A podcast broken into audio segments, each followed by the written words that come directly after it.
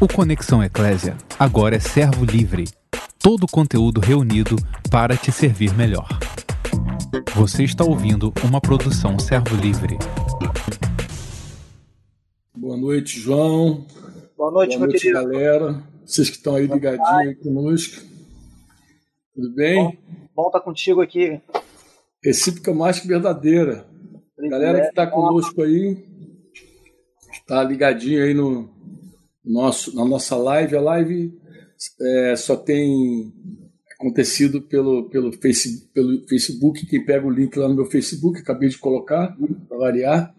E também pelo YouTube, canal do YouTube, nós enviamos, é, é, sempre enviamos uh, os links para os nossos grupos do WhatsApp. A gente sempre envia um pouquinho antes, assim, meia hora antes, a gente envia o link e divulgamos então o link para a gente poder estar juntinho aqui. A gente segue aqui insistindo. João Luiz, já deu boa noite? Fala aí, João, tudo bem? Fala, meu querido. É assim, é uma honra. É, hoje, quando você passou a mensagem, eu lembrei do, do Júnior Paulino, falou que quando ele recebeu sua mensagem, ele não quis abrir. Eu fui ao contrário. Quando eu recebi, eu abri logo, falei, deixa eu ver o que, que, é isso. Mas não passava na minha cabeça que, que era para participar da live, não. Eu falei, ah, é uma mensagem que o Franco todo dia manda mensagem para a gente mesmo. Então, mas na hora que eu vi, assim, deu aquela, né? Aquele friozinho, mas é, soldado no quartel, ele quer ele quer cadeia ou serviço. Como eu já estou preso em Jesus, agora vamos trabalhar, né? É, você Mas... foi um Fabiano, né? Você foi da Força Aérea Brasileira. Foi, foi. Na mesma, na mesma época que você, um pouquinho, Isso. né? E quase que fui, quase que fui recruta seu, você lembra disso? Ai, meu Deus do céu, se tu passasse lá, tu ia ficar me odiando pro resto da vida. Um pouco. A minha turma ia até, era, até, até os 60 foi para Campos dos Afonso. De 61 para frente foi para material bélico. Eu era 61. Graças a Deus. Eu era 61. Eu ia cair na tua mão lá. Menos, menos um para restaurar, né, cara? Menos um para restaurar a vida. Pois é, cara. É... João Luiz, para quem não conhece, João Luiz é pastor numa cidade da região serrana do Rio de Janeiro, junto com Kleber e junto com Marcos Viana, dois pastores. Kleber, Isaías Marcos Viana. Isso.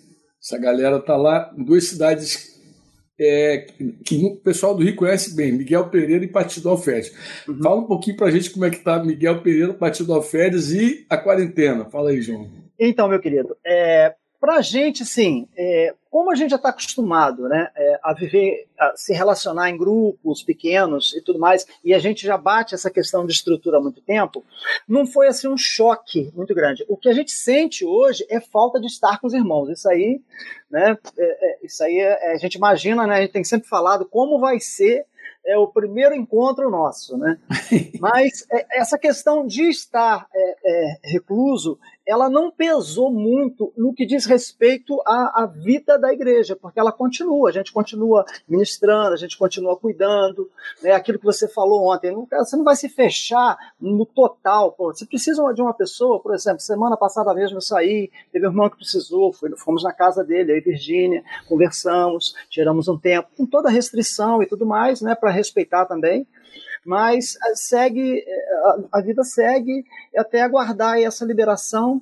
É, aqui na cidade, assim, a gente está tá restrito porque está tendo algumas, é, é, algumas atividades aqui no sentido de fechar a serra. Você que conhece aqui a subida, tem a serra, a serra agora está fechada, né? Tem ali a guarda municipal, tem enfermeiros, tem uma, uma equipe ali é que ônibus do Rio, ônibus de Japeri não sobe, e carros do Rio, ele tem que comprovar se tem residência aqui, tem que ter documentação, ou seja, toda essa restrição né, para preservar, para de fato não fazer com que isso expanda e, e, alcance a cidade que não tem recurso. Né? Nós não temos recurso. Como é interior, tem menos recurso ainda do que a capital. Mas, em forma, em, em, em caráter assim, geral, é, não tem sido assim alarmante, agravante. No início, sim, eu acho que no início foi muita, muita informação, né, muito terror que a mídia coloca. Isso aí é, é, chamou muita atenção da cidade. Mas a gente também paralelo a isso, quando começou, a gente já deu uma palavra para os irmãos em relação a isso, a, a confiar, ter esperança, é saber que o Senhor está no controle, né? em vão vigia sentinela se o Senhor não guardar a cidade. Então a nossa vida está nas mãos dele, nem um fio de cabelo né? Cai. É. É, o meu está tá caindo, caiu menos do que o seu, mas o Senhor sabe cada um deles. Então, é, nesse sentido, a gente está assim, só mesmo aguardando o tempo de liberar e a gente poder abraçar os irmãos, né? poder o santo é, isso, aí que, isso aí que a gente sente mais hoje, né? Mas o fato de estar. A gente, a gente fica assim preocupado para aqueles irmãos que têm dificuldade de entender a vida de igreja fora de um, de um salão. Isso aí é. a gente tem orado em relação a isso, porque nessa, nessa trajetória, Franco, muitos podem se perder, porque não tem a casa, né? A casa de Deus. Então, se sente desprotegido, se sente é, vulnerável. Né? Ou seja, é por causa de cultura. E aqui a gente tem uma cultura assim bem, bem fechada, né? bem religiosa nesse sentido, por ser interior.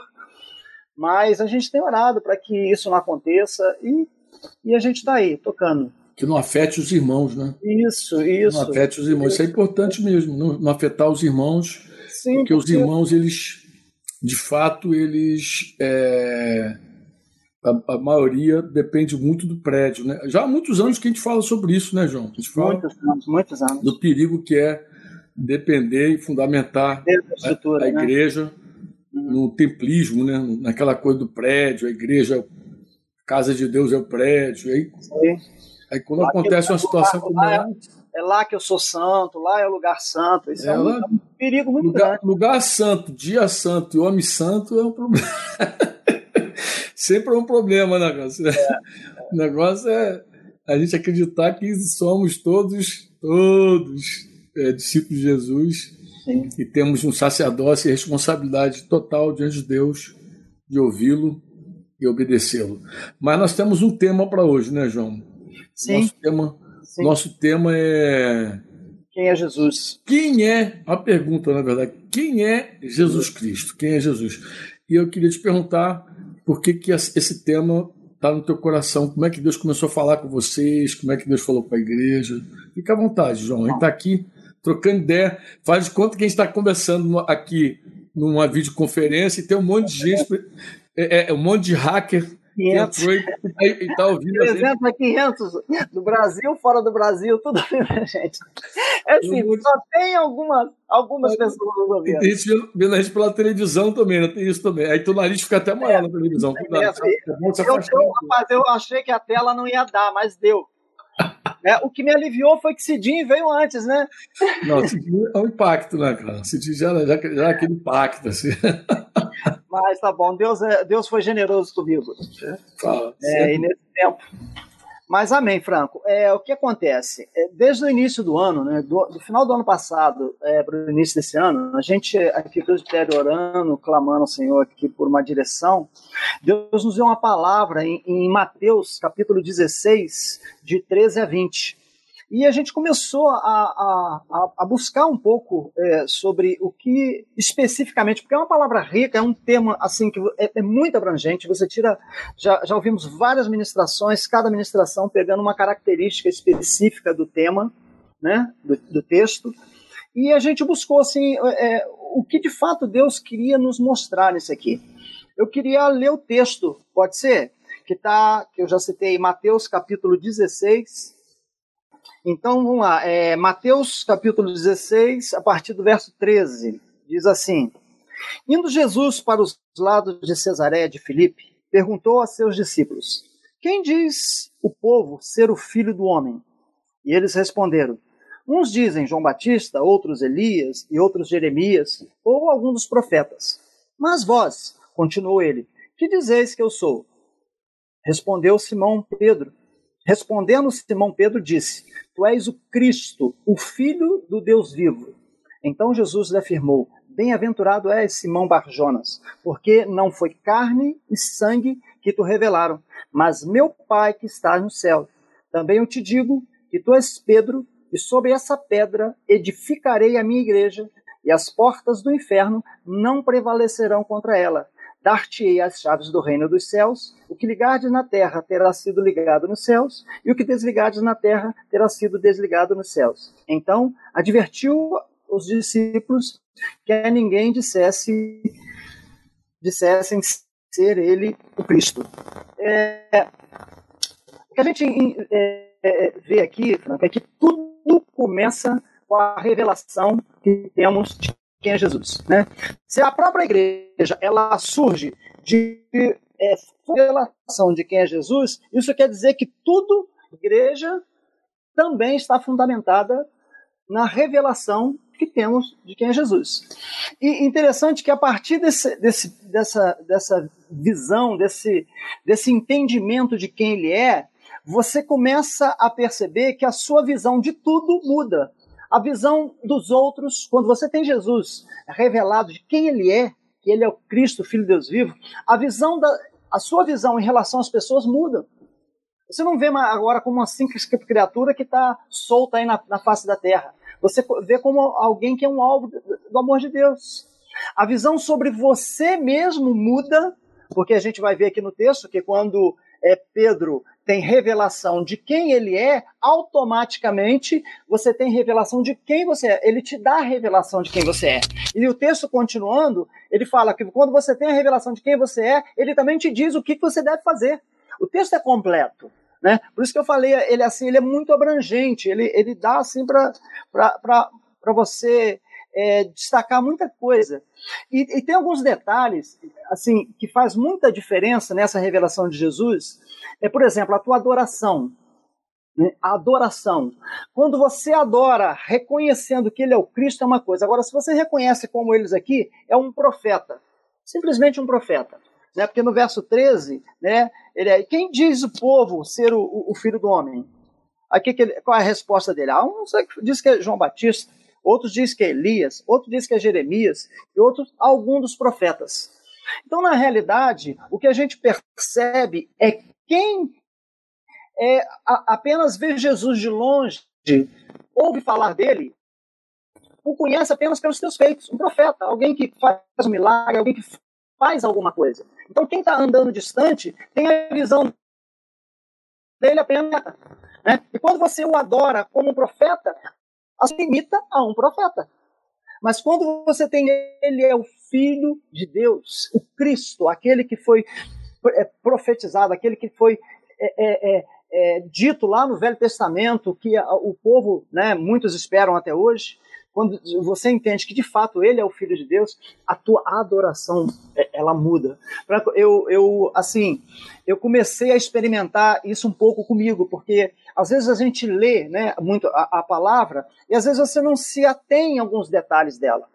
Você não, não para para meditar em alguns pontos que são fundamentais para que a sua vida com ele ela mude a sua visão dele mude. E quando você muda a sua visão, tanto é que Paulo fala que a, a, a transformação é, vem pela mente, né? Quando a minha mente, né? Quando eu começo a, a, avaliar quem de fato é, eu começo a mudar tudo na minha vida.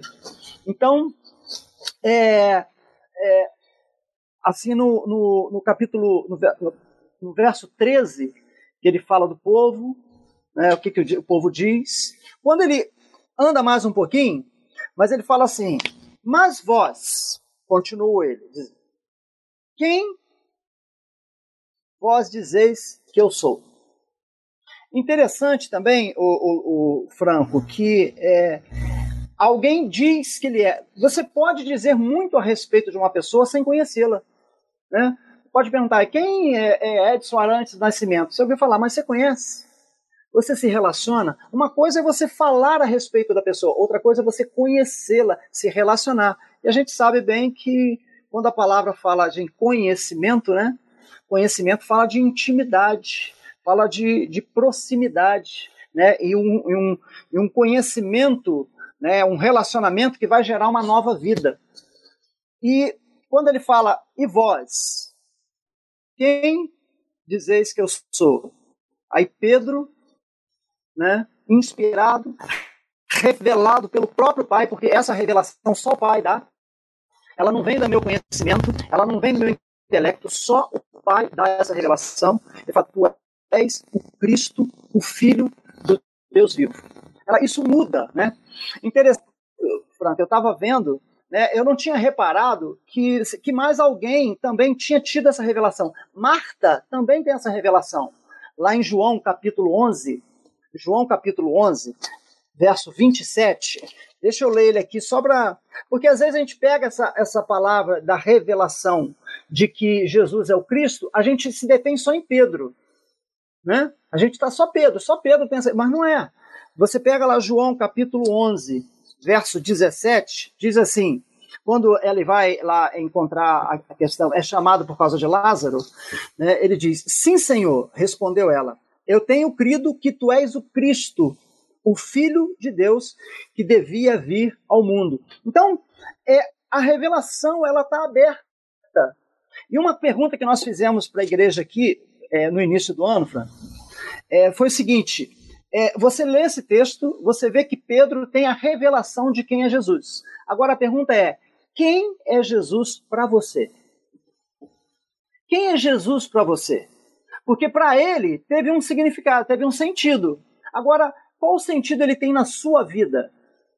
Como que isso aí é, reflete no seu dia a dia a revelação de quem ele é?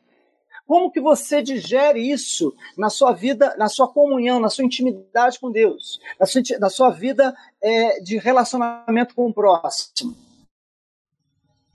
E, e quando, quando é, Jesus, Pedro tem essa, essa, essa revelação, a, a, resposta de Jesus para ele é o quê? Tu és Pedro. Sobre esta pedra edificarei a minha igreja. Aqui, é aqui que me chamou a atenção. Eu falei com você que esse texto, ele, ele, ele é muito abrangente. Mas quando é, eu, eu cheguei nessa parte aqui, é, uma, uma coisa, uma palavra me chamou a atenção. Uma palavra que me chamou a atenção, que está no verso é, 18. Ele diz: Bem-aventurado Simão Barjona, porque não foi carne e sangue que te revelaram, mas meu Pai que está nos céus. Também te digo que tu és Pedro, e sobre essa pedra edificarei a minha igreja. Eu sou assim, eu não gosto de me deter só no texto, eu gosto de me aprofundar um pouquinho mais. Né? Eu, eu, eu, gosto muito de estudar. E, e eu comecei a pegar algumas palavras, e eu peguei essa palavra aqui, edificarei. E ela me chamou atenção para um detalhe. A palavra edificar, edificarei, aqui no original, né, é oikodomos. Oikodomos é uma junção de duas palavras, oikos e domos. O que é oikos? A gente sempre ouviu falar que oikos é casa, né? Mas na realidade, é, ele tá, está se referindo a lar, à família, né? Ao, ao, relacionamento próximo, aos seus vínculos mais próximos. Né? Isso diz respeito à família de Deus que somos nós. Tá? Então ele está falando que é, é, edificarei, oikodomos, relacionamentos. E domos é construir. Então o que, que Jesus está falando? Que a partir de uma revelação de que você tem, de quem ele é, ele constrói, ele, ele, ele é, edifica, ele constrói relacionamentos saudáveis, relacionamentos duradouros, relacionamentos que ficam. Então, relacionamentos construídos sobre sobre a base de revelação de quem é Jesus, as portas do inferno não prevalecem contra ele. As portas do inferno não prevalecem contra ele. Então, o que, que eu preciso é, é entender que uma vez que Jesus ele ele está edificando, aí eu posso é, parafrasear o texto aqui, né?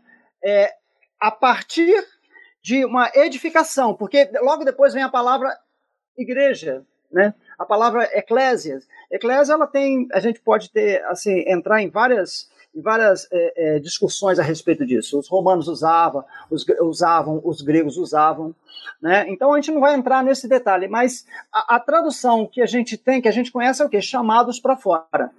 Então, quando tem-se a revelação de quem ele é, ele constrói relacionamentos fortes. E a partir desses relacionamentos, ele chama para fora para arrebanhar a outros, para conquistar a outros. É, e tem um, um, um, uma parte dessa palavra que aí é, é, a gente não vai nem entrar muito, mas é, Efésios capítulo 4, Efésios 4, verso 1, ele fala assim, Efésios 4, primeiro, é, verso 1. Rogo-vos, pois, eu, prisioneiro do Senhor, que andeis de modo digno da vocação a que foste chamado. Essa palavra aí, Clesis, Clesis, que quer dizer chamado para participar de uma festa. Então a gente pode subentender que esse chamado para fora é chamado para as bodas.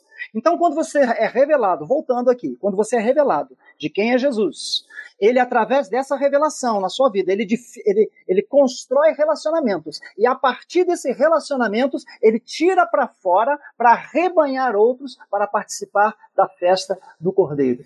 Então, onde entra essa, a carga dessa palavra nesse tempo, Franco? Porque a gente está tá aproveitando aí que muitos estão em casa, muitos estão em casa, é, não tinha, assim, é, a facilidade de estar com os filhos, é, marido com mulher, às vezes não tinha tempo de conversa, não tinha tempo de relacionamento, às vezes não sabia de fato como estava. Muitos chegam em casa, um pega o celular, vai para o quarto, vai para o WhatsApp no quarto, o outro vai para a sala, vai ver uma série, e não há mais relacionamento, não estava havendo mais relacionamento. Os filhos são entregues às vezes numa creche, são entregues para outro, é, são terceirizados. Então eu acredito que Deus ele está nos dando uma oportunidade nesse tempo de fortalecer os, os, os oikós, fortalecer esses vínculos, para a partir desses vínculos fortalecidos, a gente poder fazer de fato diferença aonde nós estamos plantados. Eu acredito também, Franco, que a igreja ela não, não tem mais condições de ser a mesma depois dessa quarentena. Eu acredito que não tem como ser a mesma mais. Porque a, a oportunidade que nós estamos, estamos tendo é ímpar. Então, eu queria, eu queria falar para os esposos em casa: aproveite o tempo para exercer o sacerdócio exercer o governo da casa, dar a direção, ir, ir para o pai buscar a direção para a tua casa. As esposas que aproveitem o tempo para usar da, da, da, graça de se, ser submissa. O mundo ele tem uma, uma visão muito errônea de submissão, não é isso, Franco? Ele é, acha que submissão é, é subserviência, ou seja, é alguém que está debaixo, no pé. Mas não é essa a realidade. A submissão é aquela que sustenta, que suporta, né? que tem o sustento da missão do marido. Então, é um papel super importante. Então, é um, um chamado para as esposas, um chamado também para os pais, aproveitar esse tempo para inculcar nos filhos, inculcar a palavra Deuteronômio. Você já deve ter prestado atenção, quando você vai para Deuteronômio capítulo 6, né, ele vai falar ali, ó, inculcarás. E se você pegar a única palavra ali que não está relacionada à casa é no caminho. Porque o restante tudo está relacionado à casa, nos umbrais, nas portas, ao deitar, ao levantar. Onde se faz isso? Em casa. É aproveitar o tempo para inculcar os filhos a palavra. Porque é a partir disso que eles vão reconhecer quem de fato é Jesus. Falar também para os filhos, aproveitar o tempo para honrar os pais pais, servir os pais. Tem muitos filhos de adolescência, juventude, que não, não aprendeu é, é, servir os pais. Né? Na nossa época é, é, é, um pouquinho diferente, né, Franco? Se a gente não fizesse, era corrigido. Eu, por exemplo, é, minha mãe ela trabalhava fora. Eu tinha uma tia, quando a minha mãe falava assim, ó, a tia, a tia fulana vai, vai, vai ficar com vocês. Eu já tremia, porque ela chegava era assim, ó, você vai cuidar, vai limpar a geladeira, vai fazer isso, vai fazer aquilo. E a gente tinha que ir tinha que, tinha que servir, não tinha jeito. E você vai cuidar disso, você vai cuidar do seu irmão mais novo, você vai fazer isso. Hoje, cara, é, se fizer isso, ela é, tem uma resposta na ponta da língua. Então é um tempo desses, da juventude, dos adolescentes, é uma oportunidade de servir aos pais, de servir aos avós. Tem os avós agora, os mais idosos, agora que estão precisando de cuidado um cuidado maior ainda. E interessante que aqueles que estavam sendo desprezados né, por muitos, por familiares, sociedades. Às vezes a gente vê foto aí daquela família reunida, né, visita a vovó. Tá todo mundo sentado na sala com o celular na mão e a vovó lá sentada olhando para todo mundo, né? Que visita a avó é essa? Esse é um tempo de aproveitar para isso, honrar os avós, honrar os tios, honrar os mais velhos. Então, é uma oportunidade que a gente está tendo agora, de fortalecer o oikos. Porque quando ah, Tem um pastor aí que disse que quando a, a quarentena os campos vão estar brancos. Eu discordo. Ou seja, não do que ele falou, mas eu não, eu não acho que os, os campos vão estar brancos quando a, a, quarentena terminar. Os campos já estão brancos, porque as pessoas estão sedentas, as pessoas estão desesperadas, as pessoas estão com medo. E elas estão com medo por quê? Porque não há, não há o quê? Esperança. Né? O amor, como você disse aí logo, logo no início das, primeiras lives, o amor lança fora todo medo. Então elas estão precisando de quê? Do amor de Deus. E onde está esse amor de Deus? Está nesse oikos, está nesse, nesse, nesse relacionamento que foi, foi construído debaixo de uma revelação de quem é Jesus. Então eu acredito que se a gente é, atentar para esse tempo, para esse tempo, a vida, não só a minha, a sua, a nossa, a vida da igreja, mas a vida daqueles que estão ao nosso redor vão, vão, vão ser transformadas. Vai, vai ver uma nova é, é, perspectiva de vida. Não vai se deter apenas a um caos, a um, a um desespero, vai ver que há esperança, algo muito além do que ficar parado dentro de casa é, tendo notícias de um coronavírus. Tem muito mais do que isso para nós. Então, eu, eu, acredito assim como, como Deus é, fala lá com, com Abraão, né, se não me engano, é para Sodoma, em Gênesis 18, Gênesis 18, 19, se não me engano, ele fala: Eu te escolhi para que ordene seus filhos e a sua casa. Né? Ordene seus filhos e a sua casa. Então, eu acredito que é um tempo de nós ordenar, pôr em ordem a nossa, o nosso oikos, o nosso vínculo próximo, assim como o nosso, nosso vínculo familiar, esposo, esposa, filhos. Há também aqueles vínculos próximos com a igreja.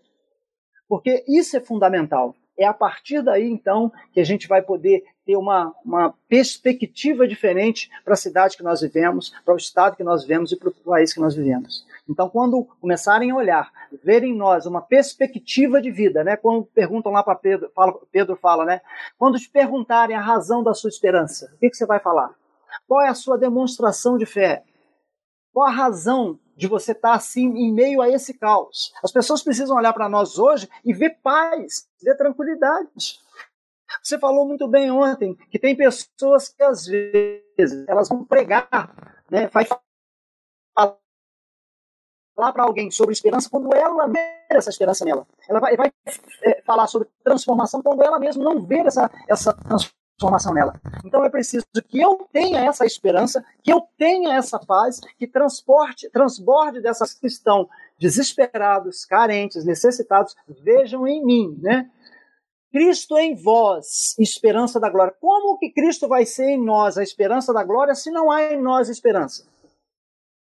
Então, acho que esse é um tempo de que quando você tem de fato Jesus revelado de que é o Cristo, Filho do Deus vivo, as coisas mudam para a sua vida e para aqueles que estão ao seu redor.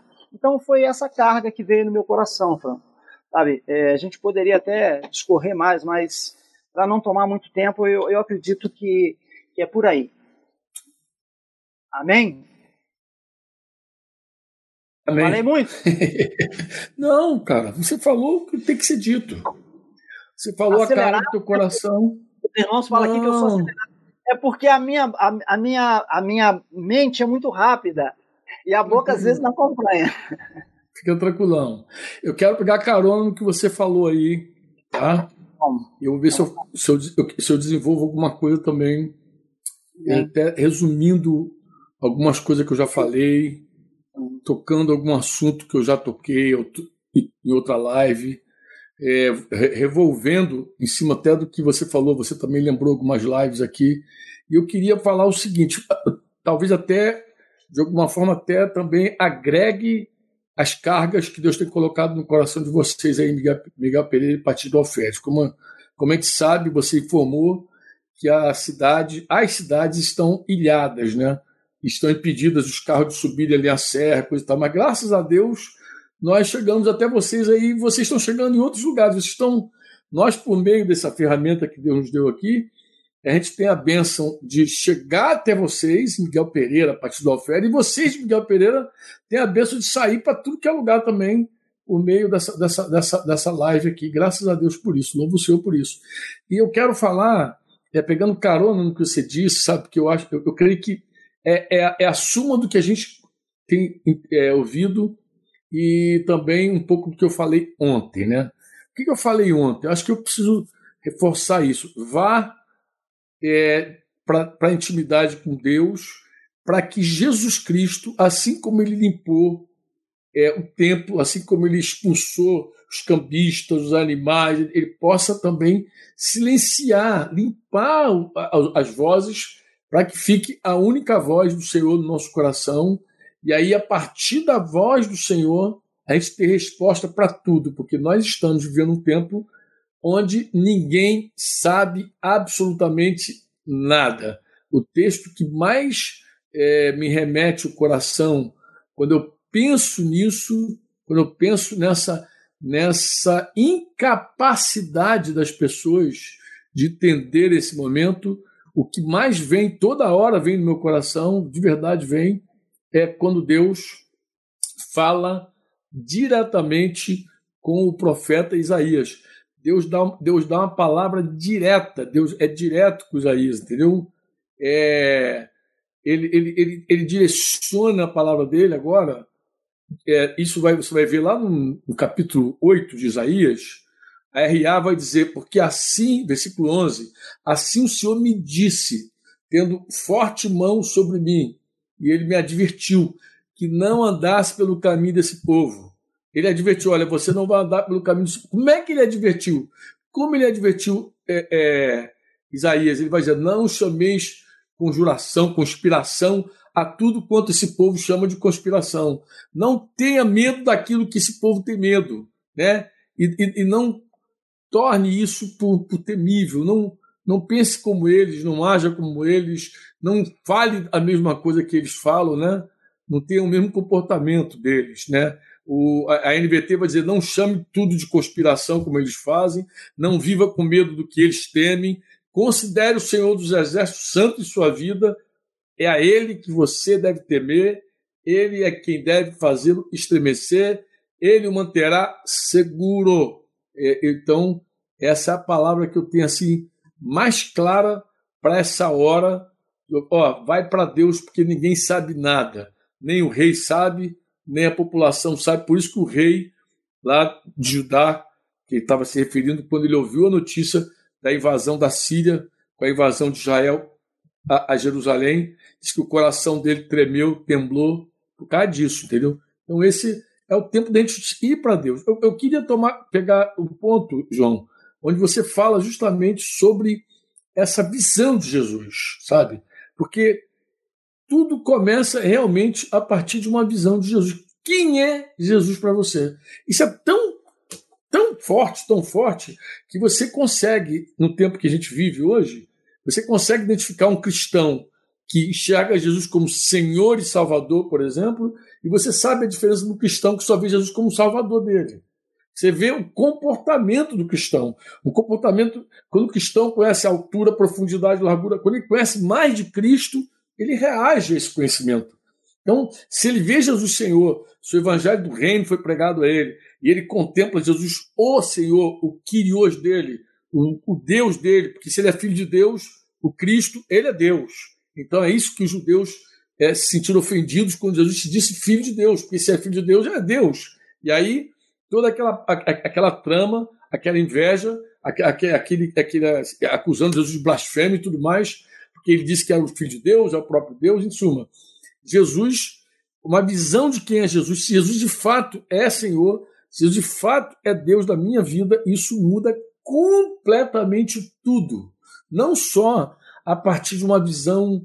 É, vou, vou, usar uma figura antiga que há muitos anos a gente falava, eu acredito até que foi por conta de uma palavra que a gente ouviu de Jorge Mitian, que nos clareou tanto o coração ouvido, mas a coisa era assim: a partir de uma visão de Jesus real, como ele é, Jesus é o meu Senhor, Olha só que mudança radical. Eu experimentei isso na virada da década de 90.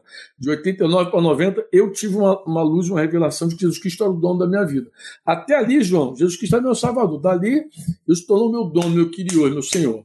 Então, assim, a hora que Jesus é o Senhor, eu lembro que isso mexeu com a minha vida, por exemplo, a minha visão, é, a minha visão teológica mudou. Vou dizer assim, quando a minha visão teológica mudou, quando eu vi Jesus mais do que o que ele era para mim até aquela data, também a minha visão eclesiológica mudou. Como assim? A minha visão de igreja mudou.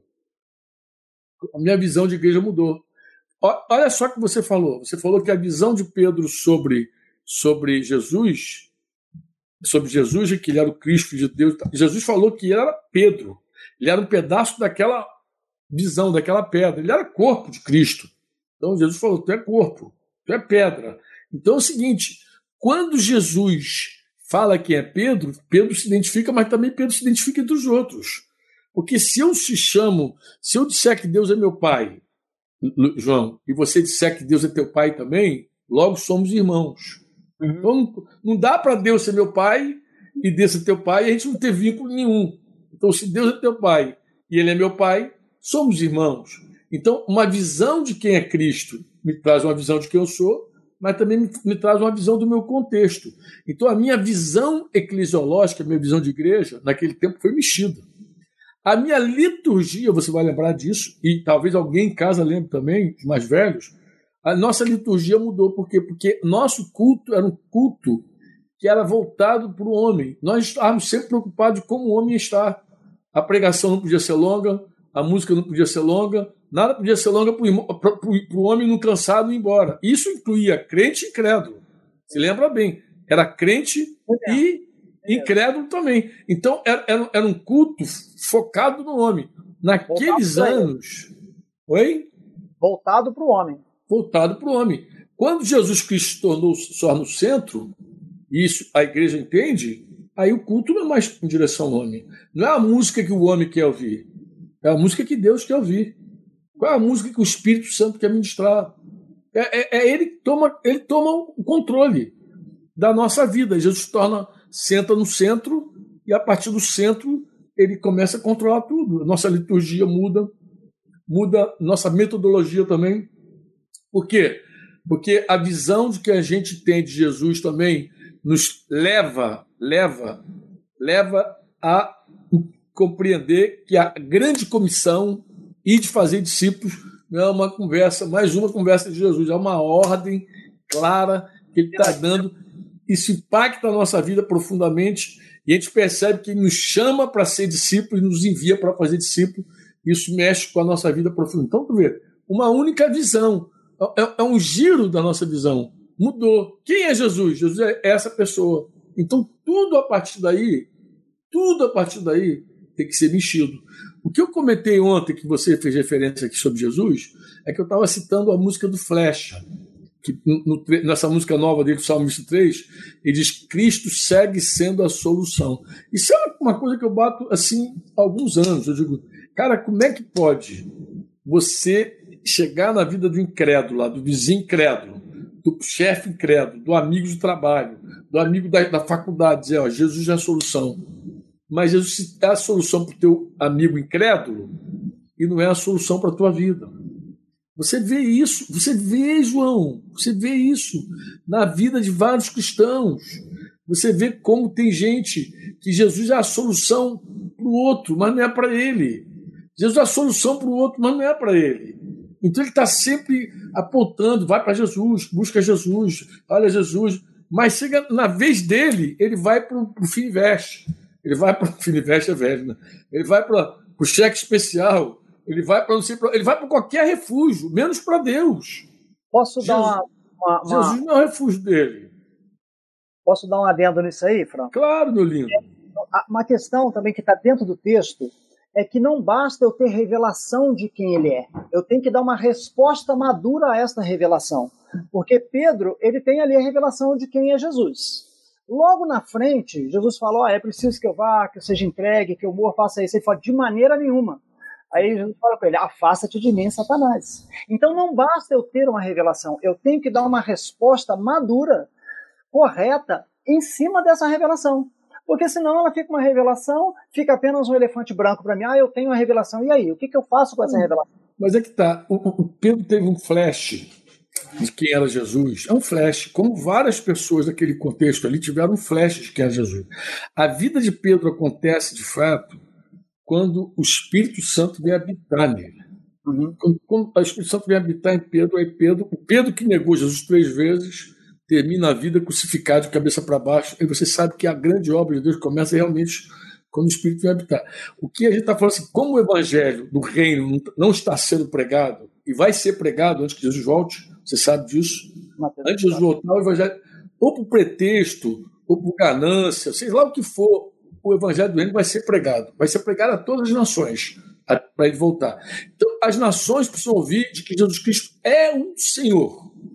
O evangelho do reino tem que ser para Jesus Cristo é o dono de tudo. Eu estou falando que se alguém enxergar que Jesus é o dono de tudo, aí sim eu queria falar outra coisa em cima do que você disse. O que, que é? Estabelecer relacionamentos a partir dessa revelação. Mas não é algo é, que eu faço forçado. É, é, no automático, João. Você, isso aconteceu contigo, aconteceu comigo. É no automático. É assim: é, você tinha, tem um relacionamento com a tua esposa. Eu vou dar um exemplo aqui prático aqui. Eu lembro que eu brigava com minha mulher, brigava, brigava muito. Eu dizia assim: eu não sei até quando vou te aguentar, mulher. Eu não sei até quando. Oh, meu Deus, eu não sei até quando. Eu fazia ameaças contínuas. Um dia Jesus se tornou meu Senhor. Eu, eu, eu me comprometi com essa revelação. Eu falei: não, Jesus, tu é o meu dono, acabou. Tu manda e eu obedeço. Sou soldado aqui, ó. Não estou aqui para apresentar planos. Juntar o dedo, senão o cara vai junta o dedo não estou aqui para apresentar planos. Eu estou aqui para receber ordens. Tu és o meu Senhor. Diz aí. Qual é a vontade de Deus? A vontade de Deus expressa na doutrina de Jesus no que diz respeito a meu relacionamento com a minha esposa. Está claro, pô. Se está claro, João, como é que eu vou ficar ameaçando a minha mulher de ir embora? Não sei até quando, coisa e tal quando Jesus já falou sobre a vontade dele. Essa revelação de Jesus Senhor norteia todos os nossos relacionamentos naturalmente. Aí você vai ver, por que a gente se preocupa em criar nossos filhos como a gente tem que criar? Porque Jesus é o nosso Senhor. Pô. Por que a gente discipula? Porque Jesus é o Senhor. Por que a gente busca em Deus fidelidade, santidade? Porque Ele é o Senhor. Porque Ele é o Senhor e pronto. Porque você acolhe, porque você é, recebe, porque você se humilha, por que, que você recebe disciplina, pô? Porque Jesus é o Senhor. Essa é a palavra dele. Então, a partir daí, você vai ver todas aquelas mutualidades uns aos outros, uns aos outros, amai uns aos outros, confessar vossos pecados aos outros, orar. Tudo a partir do prisma de que Jesus Cristo é o Senhor. Ele é o centro da tua vida. Uma visão real. A boa pergunta é: quem é Jesus? talvez não seja a melhor pergunta. Você fez a pergunta melhor. Quem é Jesus para você? Quem é Jesus para você? Quem é Jesus para você? Se a, a, pessoa pode ter um discurso de que Jesus é o Senhor. Lucas 6,46. Jesus perguntou lá: por que vocês me chamam de Senhor e não fazem o que eu mando? Por quê? Por que, que vocês me chamam de Senhor e não fazem o que eu mando? Não, porque o cara pode chamar de Senhor Senhor, lá em Mateus também, 7, lá, no dia do juízo, você lembra que Jesus vai dizer, ó, muitos, muitos daquele dia dirão, Senhor, Senhor, em teu nome eu expeli demônios, em teu nome curei enfermos, em teu nome fiz maravilhas. Você é crente que faz esse negócio. Maravilhas em teu nome, eu fiz em teu nome, em teu nome, Senhor. E ele vai dizer muito claramente: eu não conheço você. Eu não te conheço. Mas como não conhece? Eu te conheço, todo mundo não me conhece. Não. Conhecer ali de que não, não tem intimidade contigo. Não tem intimidade. Oh, você se aparta de mim, você que é, ali diz praticar a iniquidade, mas literalmente Jesus falou assim: não cumpre a lei. Uhum. Sabia quem está dizendo isso? Você que não cumpre a lei. A lei moral, pô. Não matar. Você, você pode falar o teu discurso, dizer que Jesus é o teu Senhor. Então, o que nós entendemos claramente, é, é, João, que vai ter gente que discursa que Jesus é o Senhor, vai ter gente que vai reproduzir o ensino que você prega, o evangelho do reino, o cara vai repetir igual papagaio, mas vai ter gente que viu Jesus, viu o Senhor, viu. Ele sabe quem é Jesus. Jesus é o dono da vida dele e ponto. Ele viu de fato. Ele Não teve a revelação. Falar, né, Franco? de verdade. Não basta falar do reino, tem que entrar no reino. Não basta proclamar o reino, tem que entrar no reino. Mas, mas, mas quer ver a coisa, João? A gente diz assim: venha o teu reino, seja feita a tua vontade. A grande verdade é a seguinte: não tem vontade de Deus sem reino. Hum. Mas também, João, ninguém quer a vontade de Deus sem ver o rei, o rei dos reis, Senhor do Senhor. Eu não vou querer viver a vontade de Deus se ele não é meu rei, meu senhor, meu dono, meu amo, meu tudo. Eu não vai ser. Então, é simples. Quando eu vejo um crente desobediente, eu pergunto a ele: Jesus é o que para você? Quem é Jesus para você? Eu pergunto, João, porque ele vai ter que em algum momento dizer: ah, ah, ah, ah eu não quero. Não, então se você quer a tua vontade, o, o, teu rei, o teu senhor é você. É venha o teu reino e seja feita a tua vontade. A vontade e o reino estão conectados. A vontade de Deus é a expressão do reino de Deus, João. Então, assim, eu gostava, João, de usar uma analogia, até eu iria usar esses dias aí na live com os solteiros, porque alguém fez uma pergunta que me fez pensar nesse exemplo. Eu acho que eu vou responder em cima disso. Qual era? Eu toco violão daquele jeito que você sabe, né? Igual a mim. É, daquele jeito que você sabe, você me conhece há muitos anos. Então, violãozinho. Põe, põe, põe. Então, como eu não sou aquele cara que tem um ouvido assim especial, não sou Rafael Reis, uhum. então, o que eu faço? Eu não tenho aquele ouvido está desafinado, está afinado. Eu não sou esse cara. Mas como eu afinava meu violão? Eu afinava a Mi, a primeira cordona. Um diapasão.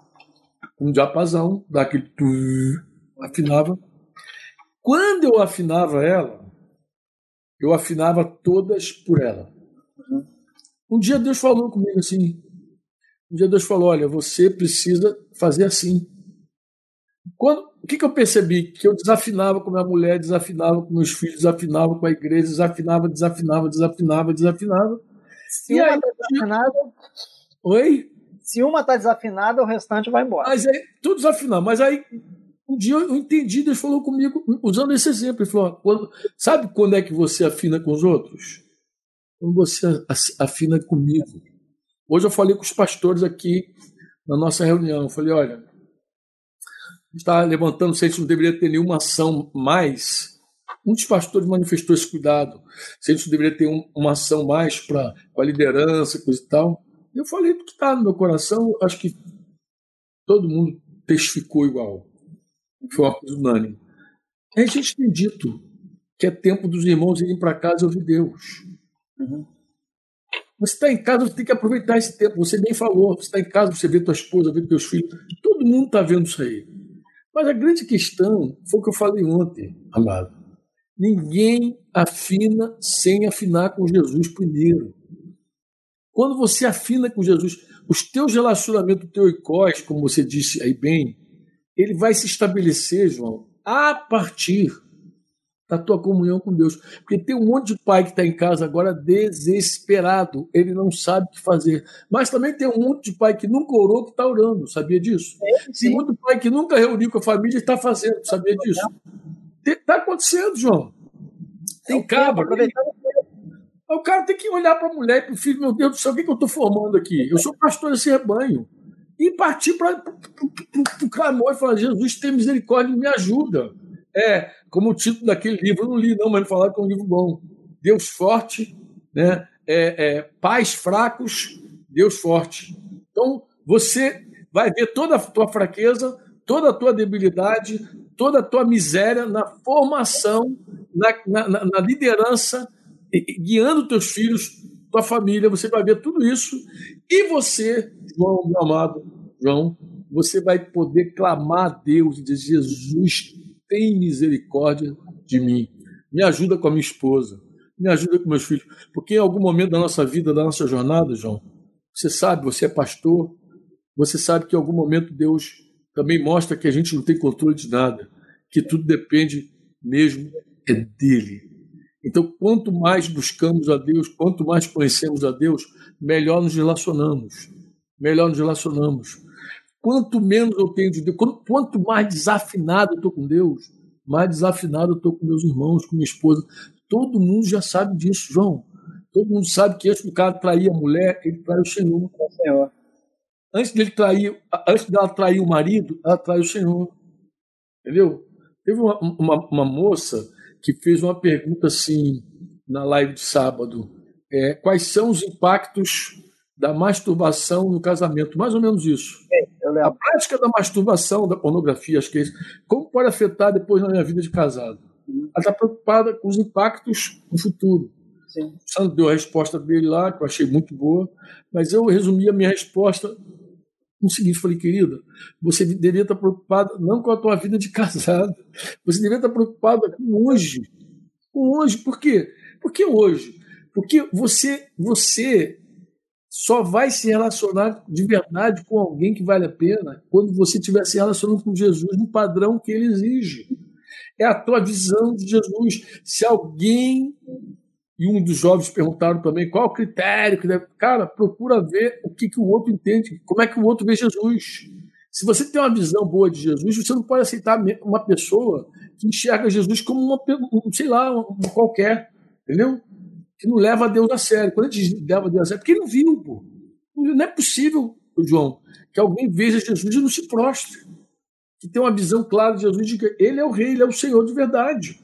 Claro, Pode ter um flash igual, igual, igual o Pedro teve e outros tiveram, né? o flash, mas depois de convertido, depois que você nasce de novo, depois que o Espírito Santo vem fazer morada na tua vida, tem que ser muito mais do que um flash, porque você tem um vivo e novo caminho que foi aberto pelo sangue de Jesus. Você não consegue falar com o Bolsonaro hoje, agora, mas você fala com o rei dos reis e com o senhor dos senhores, pô.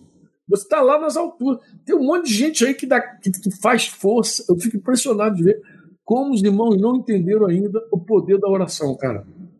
Como não entenderam, como não entenderam ainda que se falar com o rei do universo as coisas acontecem. Como não entenderam ainda. Eles preferem achar que o negócio está no braço, na força e tal.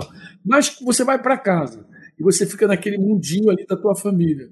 Ali eu acho que é um lugar de quebrantamento, mano. Sim. É um lugar de quebrantamento. Porque não dá para ser hipócrita dentro de casa, dá? tem como, não tem para esconder. Não tem como, cara. Você é insuportável ficar mascarado dentro de casa, João.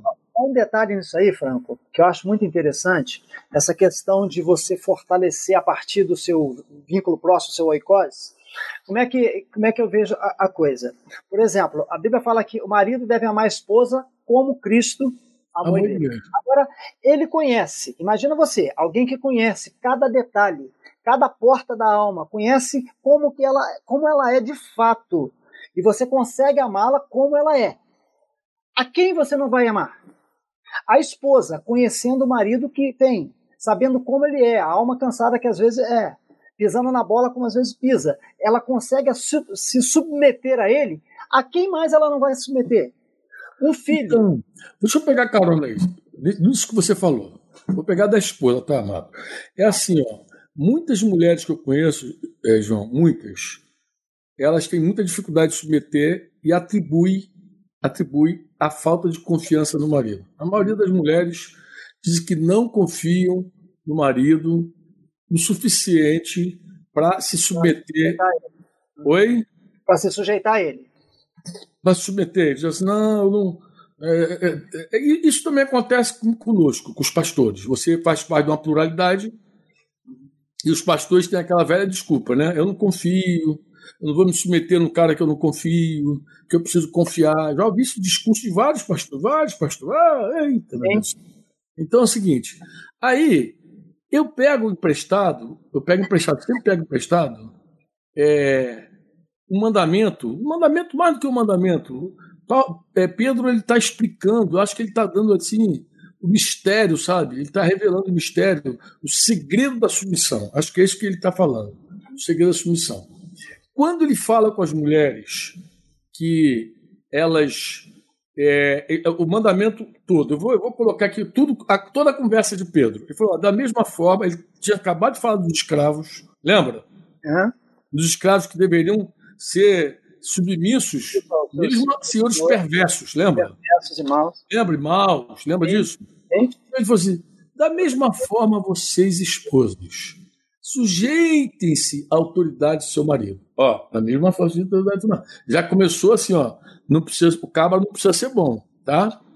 Assim, mesmo que ele se recuse a obedecer a palavra, será conquistado por sua conduta sem palavra alguma. Mas como é que ele vai crer? Por observar seu modo de viver puro e reverente. Por quê? Porque a pregação não é a, o falatório. Pregação é o querigma, é a mensagem. E a mensagem ela pode ir por meio da vida, da vida da pessoa. Você destrói a obra de Deus com a vida e você constrói também com a vida. Paulo vai falar isso aos Romanos: não destrua a obra de Deus por causa de comida e bebida. Você lembra disso? Sim. Não se preocupem, falando com a mulher, com a beleza exterior obtida com penteados extravagantes, joias caras, roupas bonitas, que é onde a mulher, em geral, bota foco. Mulher bota foco naquela beleza que desvanece, que passa com o tempo, mas ela bota foco ali. Em geral, é assim. Em vez disso, vistam-se com a beleza que vem de dentro e que não desaparece, não fica velha, a beleza de um espírito amável, sereno, tão precioso para Deus. Era assim que se adornavam, agora que está o segredo, João. Era assim que se adornavam as mulheres santas do passado. Como é que elas faziam? Eu estou lendo a NVI porque aqui já, é, já houve uma correção do texto da RA, que diz que a RA coloca, elas esperavam em Deus, né? Não, mas ali não é esperar, literalmente é confiar. Então, assim, ó, elas depositavam sua confiança em Deus e se sujeitavam à autoridade do marido. É bem desse jeito, amado. É assim, ó. Você deposita a tua confiança em Deus e se submete à autoridade do teu amigo, teu companheiro. Ele não é um cara sem defeito. Ele tem defeito. Uhum. Muitas vezes tu olha e treme, a carne treme. Mas a carne quer sempre encontrar um motivo para não submeter a ninguém. Quando eu digo vai para Deus, ó, uma visão de Deus, João, uma visão de Deus permite você ser submisso à autoridade. Uma visão de Deus. Como assim, Franco? É. Se você olhar Jesus e ver que Jesus está no trono, no trono, reinando, você não teme nenhuma autoridade humana, nenhuma delegada, nenhuma. Você vai dizer que nem Jesus falou lá com Pilatos, falou, olha, você não teria nenhuma autoridade se meu pai não tivesse te dado. Uma visão, uma visão só, de que Jesus Cristo segue reinando no trono, ele está sentado no trono, reinando. João, é suficiente, meu amado, para você submeter ao teu chefe, ao teu marido, teu companheiro de ministério, a mulher submeter o marido, ela não submete porque ele é bom. Ela não submete porque ele é perfeito. Quando eu vejo uma pessoa se insurgir contra a autoridade, eu digo, ele não viu o Senhor. Ele não sabe que o Senhor controla tudo. É. Ele não sabe que o Senhor domina tudo. Você vê, é uma visão só do Senhor, amado. Uma visão só do Senhor. Quer ver um outro exemplo legal disso, que eu gosto também? Eu gosto desse texto, porque eu acho que isso aqui é. Eu demorei para entender esse texto, cara, assim, no primeiro momento, porque parece que o autor da carta aos Hebreus ele está falando umas coisas totalmente desconectadas, né? Ele está falando assim: honre o casamento, Hebreus 13, 4. Honre o casamento e mantenha pura união conjugal, pois Deus certamente julgará os impuros e os adúlteros. É, esse texto, em geral, ninguém gosta dele, mas Deus vai julgar os impuros e os adúlteros. Você que é adúltero, está me ouvindo aí, saiba que Deus vai julgar o teu adultério. Ele julga, está escrito aqui: impuros adultos serão julgados Hebreus 13, 4. Bem, ele vai dizer assim: olha que coisa interessante que ele vai dizer. Não sejam avarentos ou não amem o dinheiro. Estejam satisfeitos com o que vocês têm, com o que têm. Agora só, não seja avarento, não coloque o dinheiro. Até alguém me perguntou assim: por que, que a avareza é idolatria? Porque ele se torna um Deus na tua vida. O, o dinheiro, quando se torna um Deus na tua vida, não adore o dinheiro esteja satisfeito com o que você tem, contentai-vos com o que tendes. Eu acho que a R.A. vai dizer isso. Porque Deus disse o quê? Não o deixarei, jamais o abandonarei. Ele está citando aqui uma promessa que ele fez lá em Deuteronômio 31, versos 6 e 8, para Israel. Então ele diz assim: Não o deixarei, nunca, jamais o abandonarei, por isso, qual é a resposta que a gente deve dar? A gente dá a resposta agora, ele vai incitar a gente a dar a resposta do Salmo 118, versículo 6. O Senhor é meu ajudador, portanto não temerei. O que me pode fazer o simples mortal? O, o que me podem fazer os simples mortais. A pergunta que ele faz, João, João, assim, é uma visão do Senhor tudo muda. É uma visão do Senhor e tudo muda. Se hoje o povo que está aí desesperado, cristão ou não cristão, tiver uma, uma visão do Senhor, se ele vê o cordeiro sentado no trono, se ele falar assim, não só de boca, João, porque de boca é mole, de boca tem um monte de gente falando Jesus é o Senhor. Mas se ele entender que Senhor, porque quando fala Senhor, que hoje, autoridade máxima, em geral, João, as pessoas só pensam no seguinte, que ele está aqui para mandar. Ele manda, manda, manda. Mas não, o Senhor não é só o que manda. O Senhor também é o dono, é o que guarda. É o que guarda. Ele falou: tema a Deus. Tema a Deus. Não tema o homem. O homem pode matar teu corpo e depois não sabe onde vai jogar. Tema a Deus, aquele que tem poder de matar o teu corpo e lançar tua alma no inferno. Tema a Deus. Jesus fala isso em Lucas 12. Mas assim, não, parece que eu tenho que ter desespero no de Deus. Não, ele se tornou meu dono. Eu sou propriedade exclusiva dele. Da mesma forma que eu obedeço meu Senhor, eu descanso no meu Senhor, porque, João, João, João, presta atenção, João. Vou falar para todo mundo ouvir aqui, não sei quantos estão ouvindo nossa conversa, nossa conversa secreta. Vou falar para todo mundo ouvir. O jumento não se preocupa com o que vai comer. Quem cuida da comidinha do jumento é o dono dele. Entendeu? Se você tem um animal dentro de casa lá que te serve, que te trabalha, você não se preocupa com o que vai comer, beber. Quem se preocupa é o dono, é o dono, é o dono. Quando Jesus é meu Senhor, e eu estou fazendo uma comparação bem ruimzinha assim do jumento, mas o Senhor usou essa figura lá em Isaías capítulo 1 para falar sobre Israel. Né? Diz que até o animal conhece o seu Senhor, Israel não sabia que era seu Senhor. Mas no sentido de obediência, é verdade. Mas é no sentido também de se sentir guardado. Quem é meu dono? Quem é meu dono? A palavra cristão foi a primeira vez usada em Antioquia, você lembra? Mas depois ela se tornou assim uma alcunha de, de, de, que era usada por aqueles que iam morrer. Aqueles que iam morrer na perseguição da igreja, eles iam até o final assim: sou cristão, sou cristão, sou cristão. O que, que, que, essa frase, que, que essa frase se tornou? Ela se tornou na, a leitura que as pessoas fazem. Eu sou escravo de Cristo, eu pertenço a Cristo. Ele é o meu dono, ele é o meu Senhor, ele cuida de mim, pô. E, e eu não vou negar isso nunca, eu nunca vou negar que o meu hoje é Cristo, não é César. Eu, César não é meu dono, porque hoje era César, lembra? César é meu dono. Então, meu dono não é César, meu dono é Jesus. Ele é meu dono. Os, os apóstolos foram perseguidos, caluniados, muitas vezes, mas muita coisa que os caras pegavam para falar da calúnia deles, eles davam como verdade. Eles estão dizendo aí que há um outro rei, que não é César o rei. Isso era verdade, eles falavam mesmo. Que Jesus Cristo é o rei dos reis, Senhor de todos os senhores. Mas ele não está aqui só para mandar. Parece que quando a gente fala Senhor, tem gente que toma aqui como uma palavra pejorativa, ruim, negativa. Aí, Jesus dá ordem. Dá... Não, amado. Ele dá ordem, mas ele é meu comandante. Mas ele me guarda. Ele me protege. Poxa, mesmo. Ele falou, ele falou, olha, que a nossa vida está escondida, está oculta, guardada nele, guardadinha nele. Onde estiver o teu tesouro, aí está também o teu coração. Meu Deus, meu Deus amado, uma visão dessa, João, uma visão verdadeira, verdadeira. Uhum. Coração na hora faz o quê? Descansa. Quem é meu Senhor? Jesus. Quem é meu Pai? É Deus. Onde eles estão? Aqui, habitando em mim pelo Espírito Santo. Eu sou o templo do Espírito. Nós somos o templo do Espírito. Nem podemos dizer que eles estão longe, porque eu e o meu Pai viremos e faremos nele morada. Nem, nem para dizer assim, estou sozinho. Não está.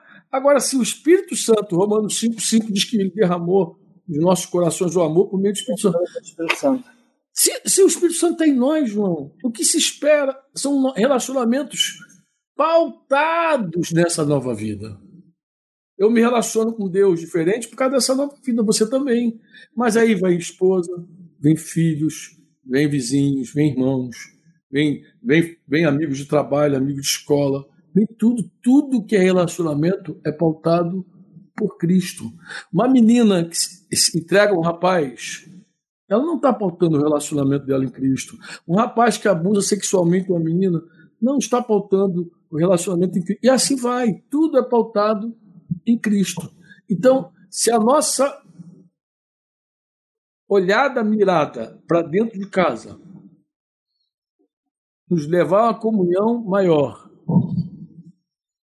e se a gente tiver uma visão de Jesus real, eu te falo, João, os primeiros beneficiados serão os da nossa própria casa. Com certeza. Nossa esposa, nossos filhos, quem estiver pertinho. Quando a gente desafina com Deus, eu te falo, meu querido, os primeiros prejudicados são o da nossa própria casa. Nossa esposa, nossos filhos, todos os demais serão prejudicados. Deixa eu só falar uma coisinha. Eu quero, quero te agradecer pelo convite. Me senti muito honrado, tá? porque você, assim, a gente já, já se conhece há uma estrada aí, né? É, lembra do Chevetinho branco, chegando hum. inteira, quebrando Isso. diferencial, quebrando diferencial e outras coisas mais. É, é, a gente lembra dessas coisas. Não, eu posso falar rapidinho aqui antes de terminar. Pode, aquele, a gente fez aquela viagem debaixo de maior tribulação, né? Paramos o carro lá na casa do Antônio Carlos, foi? Antônio Carlos Valdete. O carro, carro, o carro quebrou na garagem. Eu lembro, na saída, na porta, eu lembro, eu lembro. Eu lembro. lá. Cara, um negócio incrível, cara. A gente viajou, subimos a serra, né? Olha que coisa interessante. Quando a gente encostou na que deu uma mexidinha nele, o carro, pluf, quebrou de aí. Você tinha que descer para o quartel na segunda-feira, teve que ficar agarrado. Eu lembro disso. Pô, muito milagre de papai, né, cara? Papai é muito tremendo com a gente. Muito bom mesmo. Mas, mas, mas vai falando, filho. Mas, é, mas é uma honra, né? Porque a gente te tem, assim, com muita estima. Né? Você, de fato, é um referencial para a gente já há um tempo. A gente fica muito feliz. Essa questão das lives, assim, tem sido bênção. Por exemplo, o dia que a Denise estava falando, cara, eu vi ela, assim, ela contando a vida de Virgínia. Eu vi assim, ela pegou o relatório de Virgínia, deve ter ligado para Virgínia, pegou todo o relatório de Virgínia e falou assim: ó, aconteceu isso, isso, isso, isso com Virgínia. Né? E eu me e, eu coloquei no seu lugar também, assim como você no meu, que a gente, quem está próximo, sente essas coisas ah. também. Então, tem sido de fato bênção para muita gente, Franco. Tem sido de fato bênção para muita gente. Eu acredito que vai continuar sendo. Né, até o tempo que Deus é, assim permitir que isso aconteça. Porque também depois dessa quarentena, a igreja também vai ter que saber fazer uso das ferramentas de, de mídia, porque senão ela vai ficar para trás. Provável. Provável, provável que Deus nos ensine também alguma coisa com relação. Com certeza, com certeza. É, você falou em Cataguases, minha irmã de Além Paraíba, Minas Gerais, está me, assistindo aí, um beijão para ela. Manda um beijo. E um saludo aí para os irmãos de Chile. Ah, os irmãos de Chile estão aí, né? Sempre beijo aí, aí na, na, igreja aí de Miguel Pereira, Partido Alferes. E é, é bênção tá, tá contigo, meu querido. Obrigadão. Muito obrigado. Um beijo lá em Clebinho, Marcão, a galera toda. Eu darei. Nas digníssimas esposas lá. Leia e Joyce. Joyce. Oramos. Ora por nós. Amém. Papai, muito obrigado. Te damos graça porque tu tem proporcionado para nós tempos assim ímpar na nossa vida temos tido o privilégio e a oportunidade de se relacionar mais contigo, estar de fato voltado para saber o que tu espera de nós, o que tu queres das nossas vidas. Esse tempo que tem sido feito, essas lives, tem sido ministrado na vida de muitos, porque cremos numa direção tua, e se a direção tua tu alcança aqueles que apraz o teu coração. Nós oramos por aqueles que assistiram esse tempo hoje, Deus, que de fato possam olhar para Jesus, possam aguardar no Pai, ter uma revelação de quem é Jesus para a sua vida, e a partir dessa revelação, transformar, a, transformar a vida daqueles que estão ao seu redor.